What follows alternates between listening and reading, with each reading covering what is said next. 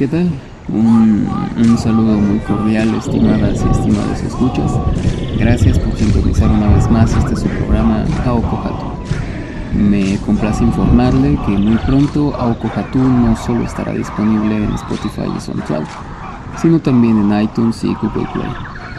Igualmente me alegra mucho comentarle que hemos llegado ya al quinto episodio y no me queda más que agradecer por su interés, su atención y sus comentarios. Este proyecto no sería nada sin usted. Agradezco muchísimo su suscripción y su disposición para escucharlo. Sobre todo en, estos días en los que el pesado confinamiento hace más estragos en nuestras mentes y el tiempo luce cada vez más desesperante. No olvide que Aokohatu también tiene una cuenta en Twitter, en la cual un servidor frecuentemente publica información e imágenes muy interesantes así que no duden en darle follow a la cuenta. Y bueno, eh, en este episodio abordaremos la historia de uno de los lugares más remotos y aislados del mundo, en el Océano Pacífico Sur, hogar de una etnia muy interesante y sumamente antigua, Nueva Zelanda. Y bien, eh, al hablar de la historia antigua de este territorio es necesario mencionar a los maoríes o maurís, una etnia polinésica que llegó a las islas de Nueva Zelanda, eh, posiblemente de islas más al norte como Rarotonga o Tonga eh, recordemos que las etnias polinesias viajeras se establecieron en una gran área que abarca las islas de Samoa, Tahití, Hawái, Rapa Nui y Nueva Zelanda. Este, este asentamiento maorí representa el punto final de una larga cadena de viajes que iban de isla en isla en el Pacífico Sur, eh, los cuales eran provenientes de Asia. Ahora bien, eh, no existe evidencia de asentamiento pre-maorí en Nueva Zelanda, y la arqueología, la lingüística y la antropología física indican que los primeros pobladores emigraron desde Polinesia y se convirtieron después en los maoríes la única etnia aborigen de toda la isla. No hay evidencia tampoco para dar una respuesta definitiva del por qué estos navegantes paleolíticos decidieron ir a Nueva Zelanda. Pero eh, hay algunas teorías que apuntan pues a un viaje de exploración que se desvió de curso, un escape de la guerra o la enfermedad, eh, la búsqueda de tierras y recursos debido a la sobrepoblación de las otras islas, o incluso un espíritu de, de aventura desarrollado a través de habilidades de navegación muy sofisticadas. Y aunque ninguna de estas teorías ha sido comprobada, la mayoría de los historiadores están de acuerdo en que el viaje a Nueva Zelanda fue intencional y se llevó a cabo mediante una cuidadosa planificación y una hábil exploración. En apoyo de esa teoría, se argumenta que una balsa o una canoa desviada no habría tenido ni suficientes personas ni suficientes suministros para establecer un asentamiento pues eh, de largo plazo. La evidencia indica que la ascendencia de estos grupos, eh, como parte del grupo más grande de pueblos austronesios, se remonta a unos 5.000 años en el pasado, a los pueblos indígenas de Taiwán. Estos, estos antepasados austronesios se mudaron desde Taiwán hacia el sur de Filipinas, donde se establecieron durante algunos cientos de años. Desde allí, algunos eventualmente navegaron hacia el sureste, bordeando las franjas norte y este de Melanesia a lo largo, de las costas de lo que hoy vendría siendo uh, Papúa Nueva Guinea y las Islas Bismarck también, hasta aproximadamente las Islas Salomón. donde se establecieron nuevamente. Pero algunos emigraron a las islas polinesias occidentales de Samoa y Tonga, mientras que otros tantos salieron hacia el este, desde Java en Indonesia hasta las islas de Tahití. Posteriormente, una, una sucesión de olas migratorias colonizaron el resto de la Polinesia Oriental, hasta Hawái en el norte, las Islas Marquesas y Rapa Nui, o Isla de Pascua, en el este, y finalmente Nueva Zelanda en el extremo sur. Las pruebas arqueológicas y lingüísticas también sugieren que probablemente las migraciones que vinieron desde el este de Polinesia llegaron a Nueva Zelanda entre el 800 y el 1300 después de Cristo. Em, en similitud con la, con la tradición oral Rapanui, cultura que, que pudimos estudiar en, uno de, los episodios pasados de este programa, eh, la cual describe la llegada de los primeros pobladores de la mítica isla de Jiva. Eh, en similitud con esta tradición oral, la tradición oral maori dicta que los antepasados de Nueva Zelanda fueron provenientes de Hawái, una isla legendaria en la parte tropical de Polinesia, desde donde migraron los polinesios hacia las diferentes islas. Es de hecho muy común esta, esta idea de una patria espiritual, en la, gran mayoría de sociedades polinesias orientales y es ampliamente considerado como un lugar mítico. Sin embargo, eh, varios investigadores piensan que se trata de un lugar real, probablemente la isla de Ralatea, ubicada en el archipiélago de Sotavento, eh, al occidente de la Polinesia francesa. Según sus leyendas, los maoríes migraron desde Hawái por grandes canoas de doble casco o Wakahourua, que cruzaban los océanos impulsadas por velas y remos hasta llegar a Aotearoa, con siete barcas que fundaron las siete tribus originales. Oh, Aotearoa es el nombre maorí para Nueva Zelanda, cuyo significado es tierra de la gran nube blanca, haciendo referencia a las largas formaciones de nubes que ayudaron a los primeros navegantes a encontrar el país. Y eh, aunque originalmente este nombre fue utilizado por los maoríes en referencia solo a la isla norte, ya que antes del periodo de contacto europeo los maoríes no tenían un nombre de uso común para todo el archipiélago de Nueva Zelanda, desde finales del siglo XIX la palabra se ha usado para referirse al país en su conjunto. Una, una costumbre totalmente postcolonial. Em, el arribo a las islas por estos grupos significó un cambio cultural de pueblo marino del trópico a pueblo cazador de clima templado, con escasos recursos alimenticios, animales domésticos y cultivos tropicales. Eh, antes de la llegada de, de las primeras personas, el 80% de la tierra estaba cubierto por bosques, praderas y estepas. Y bueno, la, historia maorí a menudo se divide en cuatro periodos. El periodo polinesio o arcaico oriental, también conocido como Gakakano, que significa las semillas, el cual abarcó desde aproximadamente el 800 hasta el 1200. Este es el tiempo de los primeros colonos polinesios y sus descendientes inmediatos, a quienes se les conoce como los cazadores Moa. Era un tiempo de descubrimiento y adaptación en el que el estilo de vida agrícola pues no fue inmediato. El periodo Tetipunga, que significa el crecimiento, que comenzó en la isla norte durante el siglo XIII y se habría extendido por toda Nueva Zelanda en el siglo siguiente. La, era de la expansión, cuando los maoríes descubrieron y colonizaron las áreas más remotas de sus tierras y comenzaron a desarrollarse sus tradiciones culturales. Le sigue el, periodo clásico, el más amplio que va desde el siglo XVI hasta el siglo XIX. Durante este periodo los primeros exploradores y colonos europeos llegaron a Nueva Zelanda. Eh, este periodo se conoce también como Tepa Waitanga o el florecimiento porque es considerado como el momento en el que se creó el arte maorí más hermoso. Y el último periodo eh, corre desde mediados del siglo XIX hasta el presente, el cual se conoce como Tejuringa o punto de inflexión. porque es el momento del mayor contacto maorí con los europeos y la introducción del mundo moderno en la cultura maorí.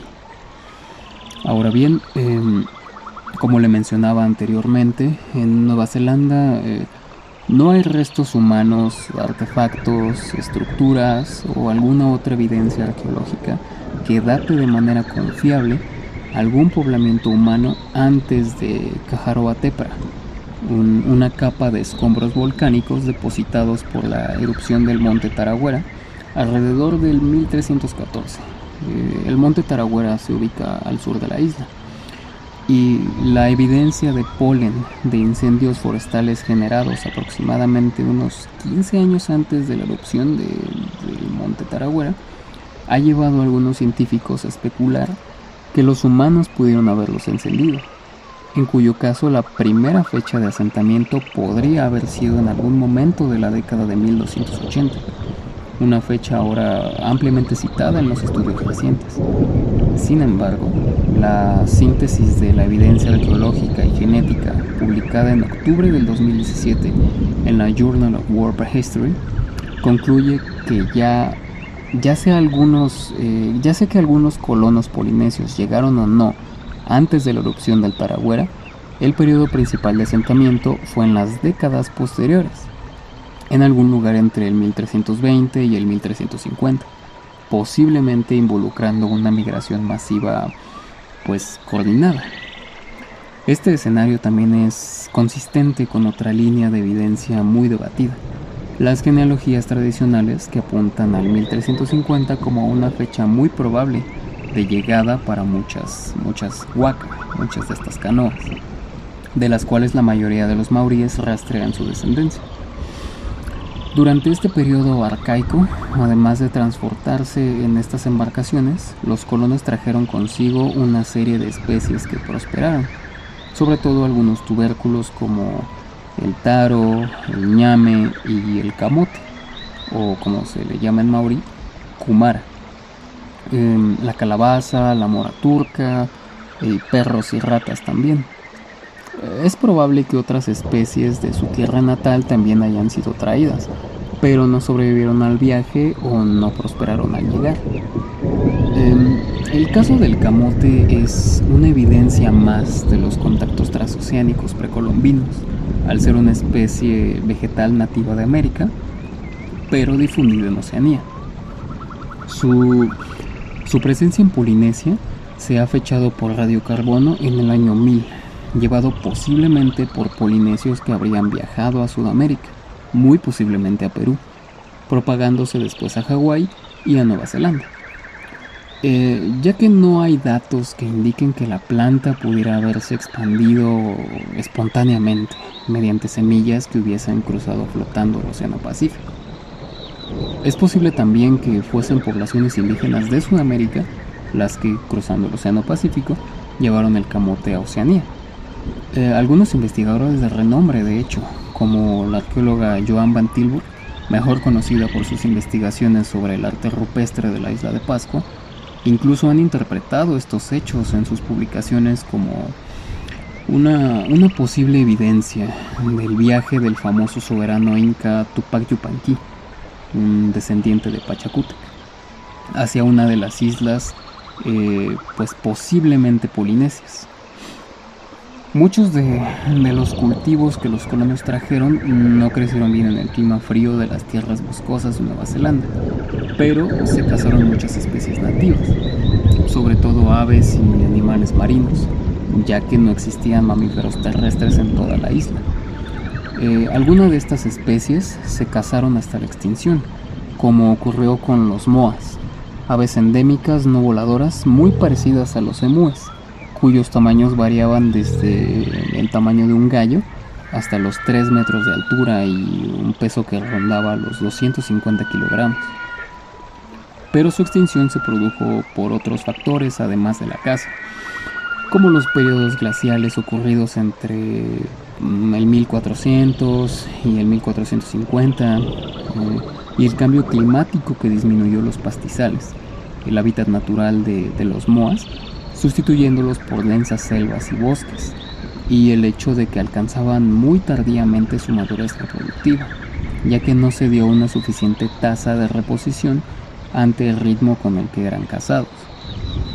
Sin embargo, eh, algunas evidencias arqueológicas en la cordillera de Cacanui sugieren que al menos unos 6.000 moa fueron sacrificados por humanos en un periodo de tiempo pues relativamente corto.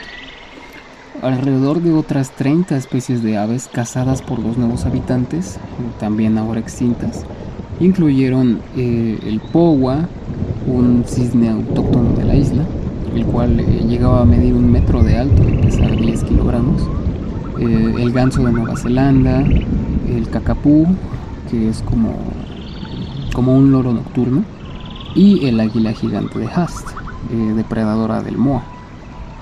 Los mamíferos marinos, especialmente las focas, atestaban las costas eh, con evidencia de, colonias costeras en el norte y pues también redujeron sus números hasta casi extinguirse. Durante este breve periodo de asentamiento inicial, unos 200 años, la dieta maorí temprana em, casi termina con, una gran parte de las especies animales de la isla. La arqueología ha demostrado que la región de, Otago, en el sur de la isla sur, oh, porque Nueva Zelanda está compuesta mayoritariamente por dos grandes islas.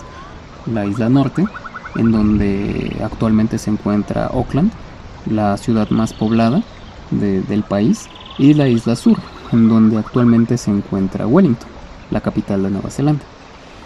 Eh, bueno, esta, esta región de, Otago fue el nodo del desarrollo cultural maorí durante este periodo arcaico y la mayoría de los asentamientos se encontraban dentro de los 10 kilómetros de la costa aproximadamente y a lo largo de la misma, no en tierra adentro pero era común que se establecieran pequeños campamentos temporales en el interior para la casa estacional, los cuales variaban de tamaño desde 40 personas hasta 300 personas. Y pues bueno, esto es de, esto es de esperarse, ya que los Moa pastaban en las grandes praderas de la isla sur y la población maorí obviamente se concentró en el mismo sitio. Eh, sin embargo, el asentamiento arcaico más conocido y estudiado está al norte de la isla sur, en Tepocojiwe, muy lejos de la región de Otago. Eh, la investigación que, que, el profesor de la Universidad de Auckland, Douglas Sutton, hizo en 1994 sobre la fertilidad de estos primeros maoríes, reveló que el primer embarazo ocurrió aproximadamente a los 20 años y que el número medio de nacimientos fue bajo, en comparación con otras sociedades neolíticas, probablemente debido a la muy baja esperanza de vida. Después, en el año 2010, los resultados de los análisis hechos a los restos humanos hallados en este mismo asentamiento confirmaron que la esperanza de vida era muy corta, ya que el esqueleto más viejo tenía 39 años y la mayoría de las personas morían alrededor de los 23 la mayoría de adultos de, este grupo mostraron signos de estrés alimentario o de infección. La anemia y la artritis eran comunes e incluso la tuberculosis pudo haber estado presente, ya que los síntomas estaban presentes en varios esqueletos. En, promedio, los, adultos eran más altos que otras personas del Pacífico Sur, midiendo unos 70 los hombres y unos 60 las mujeres.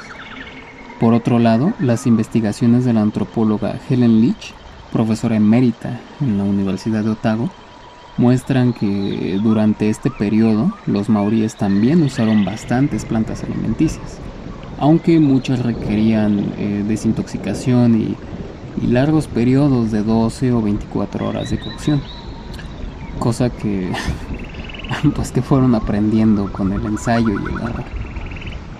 Aún y con todos estos avances, eh, el periodo arcaico es notable por la falta de armas y fortificaciones, elementos típicos de los maoríes en el posterior periodo clásico.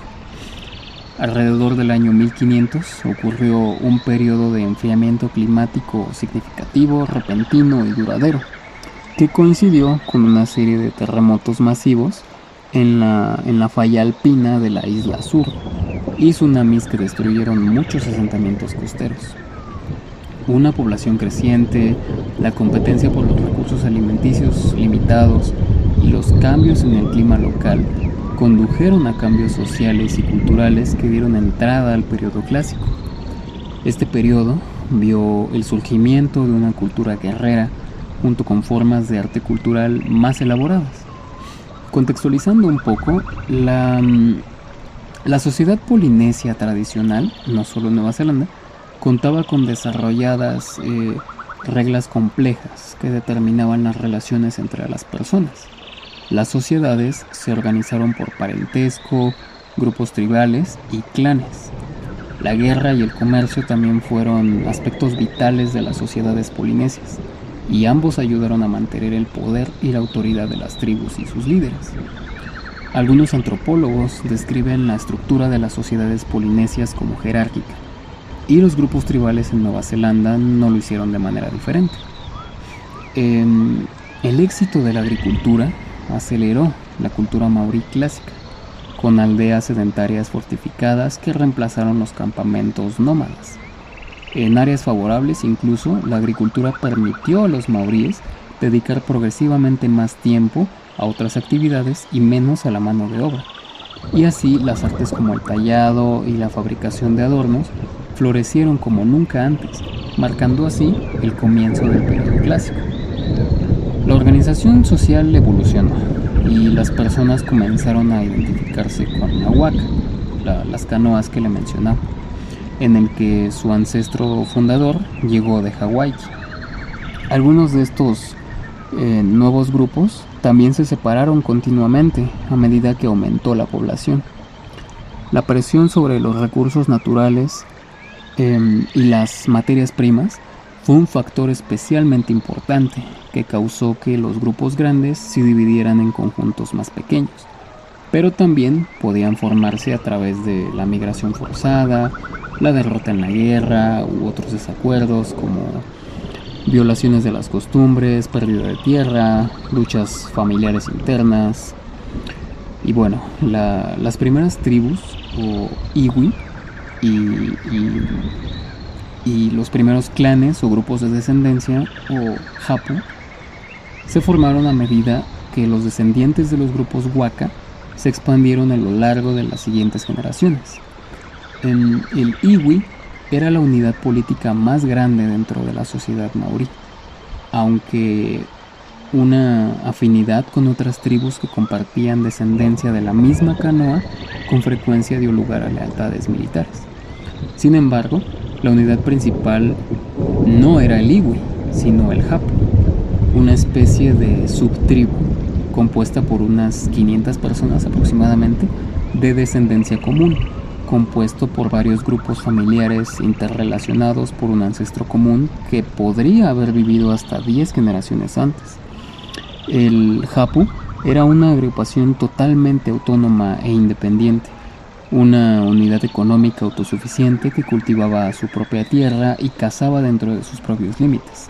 Un asentamiento de la aldea podría haber compuesto una sola o varias japu. Eh, la palabra japu significa literalmente embarazo, enfatizando en el concepto de parentesco. e iwi significa huesos, reflejando la suma importancia que se le daba a las líneas de descendencia. Algunas iwi y algunos hapu que descendían de la misma canoa a veces actuaban en oposición, pero si las tribus de otra región huaca invadieran su dominio, el vínculo huaca se usaría para formar una alianza contra los intrusos. Aunque algunos aspectos de la cultura maorí eran universales, eh, como los que le acabo de mencionar, hubo una, variación regional significativa no solo en las artes, la artesanía y el idioma, sino también en la forma de vida dictada por factores ambientales y políticos. En algunos distritos, las sociedades vivían en aldeas abiertas y, sin protección en una atmósfera de tranquilidad, mientras que en otros la amenaza de una invasión inminente provocó una preocupación por el mantenimiento eh, de, la aldea fuertemente fortificada. Generalmente la, sociedad maorí tenía una jerarquía clara, en cuya cima se encontraba el ariki, o jefe supremo, quien ganó su posición desde el nacimiento y contaba con cualidades excepcionales como la sabiduría sagrada, eh, la autoridad teocrática total y el poder heredado de los dioses y los antepasados. Le seguía el Rangatira, o jefe, heredero de la posición de su padre y el responsable de todas las decisiones importantes en el Igu. Era muy respetado y ocupó un lugar de gran privilegio, dirigiendo las principales ceremonias religiosas y llevaba un collar de marfil de ballena como marca de su posición y una especie de mazo de combate llamado patú, en término que significa dominar en maorí. Estaban después los Kaumatua, eh, los ancianos designados por la tribu, porque poseían la sabiduría para educar a los jóvenes y para guiar a, todo el iwi. Algunas sociedades maoríes creían que estos, estos Kaumatua eran espíritus de personas eh, sabias que habían nacido de nuevo.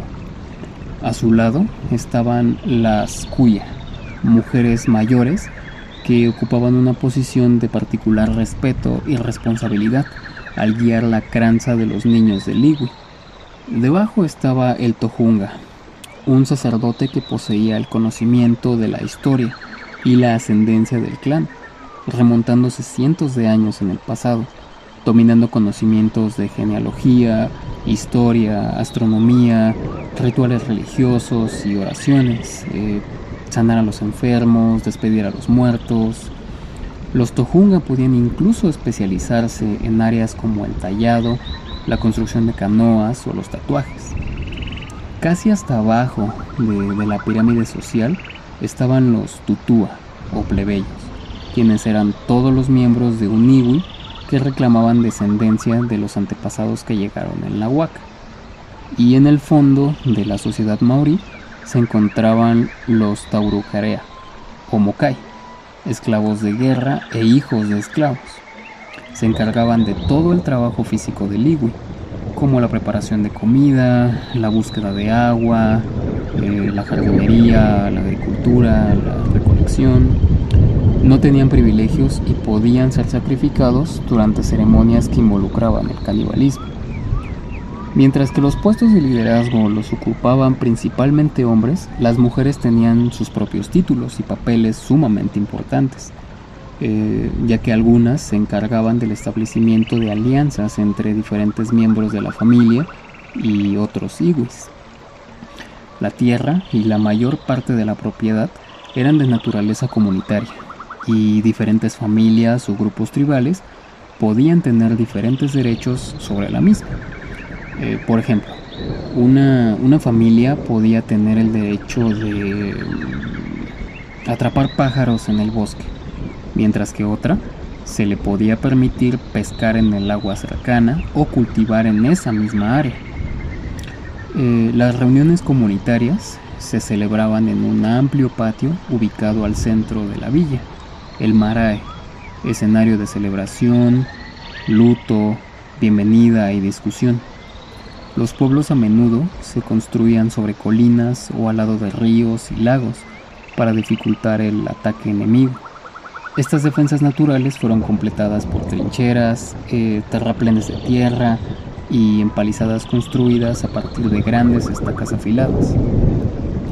El poder podía em, heredarse, pero también podía ganarse mediante la guerra y los gobernantes estaban al mando de guerreros entrenados y disciplinados que prometían y demostraban su obediencia a través de rituales y ceremonias. La guerra podría eh, comenzar como venganza por insultos o podía consistir en batallas más grandes eh, por tierra o recursos que involucraban a miles de guerreros.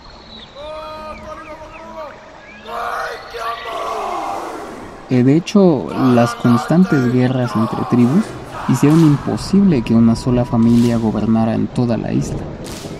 Pero a pesar de, esta inexistencia del concepto de nacionalidad, en ocasiones varios iwi se unían temporalmente bajo el control de un solo ariku para llevar a cabo una guerra a gran escala, o incluso a veces para organizar grupos de caza o de comercio.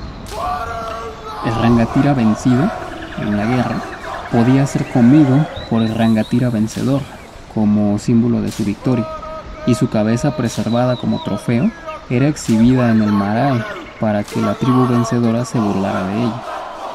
Incluso eh, actividades como esta fueron claves para las negociaciones diplomáticas entre tribus rivales, cuyo eh, intercambio o retorno de la cabeza convertía en una precondición esencial para establecer la paz. Las armas eh, utilizadas en la guerra y en la caza generalmente estaban hechas de madera o hueso, como el tayaha, un arpón con dientes de tiburón en la punta, o el hacha tehuatejapero, em, pero algunas otras como el mere, una especie de garrote manejado a dos manos, estaban talladas en pounamu, un tipo de jade neozelandés que se encontraba solo en las costas oeste de la isla, eh, de la isla sur solamente. Las armas eran sagradas y se transmitían de generación en generación. Antes de atacar al enemigo, los guerreros a menudo realizaban una, una danza de guerra, tanto para proclamar su fuerza y destreza como para intimidar a los oponentes. Pero esta danza no fue empleada únicamente con fines bélicos, pues la mitología maorí sitúa al haka, como se llama esta danza, como la danza de la celebración de la vida Em, durante la cual se hacen contorsiones faciales, eh, se muestra la parte blanca de los ojos, se saca la lengua, se muestran los dientes. En realidad había una amplia variedad de acciones corporales vigorosas, como golpear el cuerpo con las manos o pisar fuerte, además de una variedad de gritos y gruñidos. Em, el jaca puede entenderse como una especie de sinfonía en la que las diferentes partes del cuerpo representan diferentes instrumentos. Las manos, los brazos, las piernas, los pies, la voz, los ojos, la lengua y el cuerpo en su conjunto se combinan para expresar coraje, molestia, alegría u otros sentimientos relevantes para el propósito de la ocasión. Como le he mencionado anteriormente, me veo muy limitado a el recurso eh, audiovisual en este programa.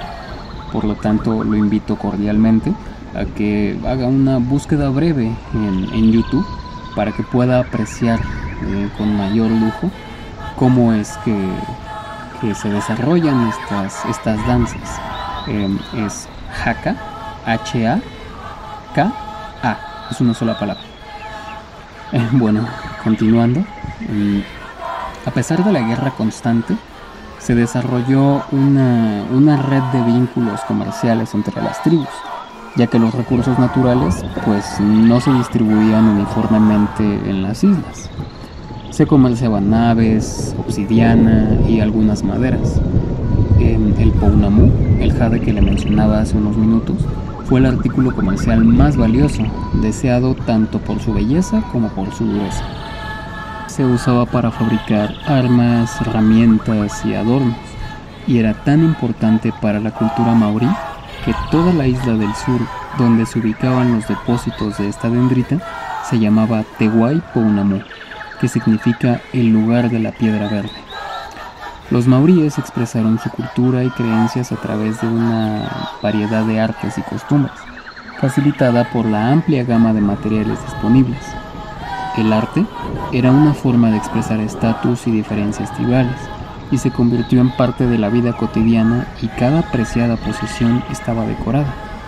Las canoas y los remos, los instrumentos musicales, el exterior e interior de las viviendas, las puertas de acceso, las armas, las herramientas.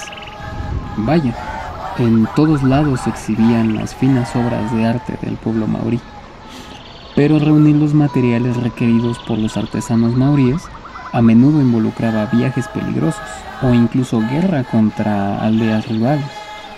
Por ejemplo, para obtener el preciado Pounamu, cuyos escasos depósitos se encontraban en ubicaciones remotas, se tenía que abrir camino a través del hielo y la nieve de los Alpes del Sur, subir acantilados y cruzar ríos muy salvajes en balsas de caña para transportar la piedra verde sobre los altos pasos. Para los maoríes, em, valoraban mucho la belleza del Pounamu y estaban dispuestos a hacer grandes sacrificios para la creación artística. La talla tradicional, conocida como huacairo, es famosa por sus detalles, belleza y la gran habilidad que se necesita para crearla. Por esta razón, los maoríes mantenían el talento del tallador de madera, el tallador de piedra o el tallador de hueso en muy alta consideración. Las primeras herramientas de tallado fueron hechas de conchas y piedras como la obsidiana, y los espesos bosques de Nueva Zelanda proporcionaron un suministro abundante de madera de alta calidad para los talladores, quienes expresaban en sus creaciones creencias religiosas, mitos e imágenes de dioses y ancestros. Los tallados más impresionantes eran reservados para los guarenú, casas comunales cuyos postes de soporte a menudo estaban tallados con imágenes de los ancestros de las siete canoas, y las paredes interiores presentaban figuras ancestrales. Pero de todos los adornos maoríes, el más valioso fue el heitiki, una figurilla ornamental con forma de feto humanoide de grandes ojos, hecha de pounamu y considerada un tesoro, un tesoro que normalmente solo llevan las mujeres a modo de colgante. Es como una especie de talismán de fertilidad. Aunque para algunos investigadores el heitiki sirve de protección contra los espíritus de los niños nacidos muertos, mientras que otros más sostienen que solo es una representación de Tiki, dios polinesio creador de la humanidad. Otra expresión artística de suma importancia cultural y espiritual para los maoríes era el tatuaje, ya que señalaba fuerza y poder, y los más elaborados eran reservados para los jefes y guerreros. a esta práctica del tatuaje se le llamaba tamoko, y llevarlo a cabo marcaba un hito importante entre la infancia y la edad adulta, estando acompañado por varios rituales de iniciación que tardaban varios años en completarse. Cada tamoko era único y contenía información sobre el rango, tribu, linaje, ocupación y hazañas realizadas por el sujeto. Eran caros y difíciles de elaborar, por lo que era utilizado casi exclusivamente por jefes y soldados de alto rango. Los hombres generalmente portaban este arte en sus caras, glúteos, muslos, espaldas, vientres y pantorrillas, mientras que las mujeres lo usaban en los labios, la barbilla, la frente, los glúteos, los muslos, el cuello y la espalda. Creo que en este punto es necesario aclarar que el tamoko no es un tatuaje, ya que a diferencia de estos en donde la tinta es inyectada. La técnica del tamoko consiste en tallar la piel con una variedad de cinceles hechos de hueso de albatro, golpeados con un mazo de obsidiana, dejándola con surcos en lugar de una superficie lisa como ocurre con los tatuajes. Los pigmentos utilizados en el cuerpo se hacían con hongos cordyceps molidos, y para los pigmentos de la cara se utilizaba hollín de madera quemada estos, estos pigmentos se almacenaban en recipientes adornados, llamados oco, que a menudo se enterraban cuando no se usaban, pero también era común heredarlos. Como, como usted puede notar, estimado escucha, estimada escucha, todo lo relacionado con este arte sentaba una conexión entre el individuo y sus ancestros. Eran una declaración de identidad maorí que nunca podría ser perdido o robado. Solo la muerte podría destruir el mundo. En teoría. Porque también existían las mokomokai, o cabezas momificadas, trascendiendo la muerte. Cuando alguien con tamoko moría, usualmente se preservaba su cabeza, arrancando los ojos extrayendo el cerebro y sellando todos los orificios con fibra de lino y goma. La cabeza era después hervida o cocida o ahumada y secada al sol durante varios días. Finalmente era cubierta con aceite de hígado de tiburón y conservada en cajas ornamentalmente talladas, trasladadas únicamente para ceremonias sagradas. Fue durante este mismo periodo de florecimiento que comenzaron a llegar los primeros exploradores europeos. Eh, Abel Tasman en 1642, James Cook en 1769 y Marion Dufresne en 1772. El contacto inicial entre maoríes y europeos resultó problemático y a veces fatal, con Tasman asesinando a cuatro de sus hombres y probablemente eh, matando al menos a un maorí sin siquiera desembarcar. Los hombres de Cook dispararon al menos a ocho maoríes dentro de los tres días de su primer em, aterrizaje, aunque más tarde tuvo buenas relaciones con los maoríes. Tres años después, eh, después de un comienzo prometedor, Dufresne y 26 hombres de su tripulación fueron asesinados. Desde la década de 1780, los maoríes también encontraron cada vez más balleneros europeos y estadounidenses, y misioneros cristianos, claro. Las relaciones fueron mayormente pacíficas, aunque se vieron empañadas por varios incidentes muy violentos, el peor de los cuales fue la masacre de Boyd y los posteriores ataques de, venganza. El asentamiento europeo en Nueva Zelanda comenzó pues muy recientemente, a principios del siglo XIX, lo que condujo a un amplio intercambio de cultura e ideas pero todo este proceso ya queda pues muy alejado de la historia antigua de Nueva Zelanda. Además de que pues ya ha robado me parece ser que más de 30 minutos de su valioso tiempo, por lo que aquí finaliza este episodio.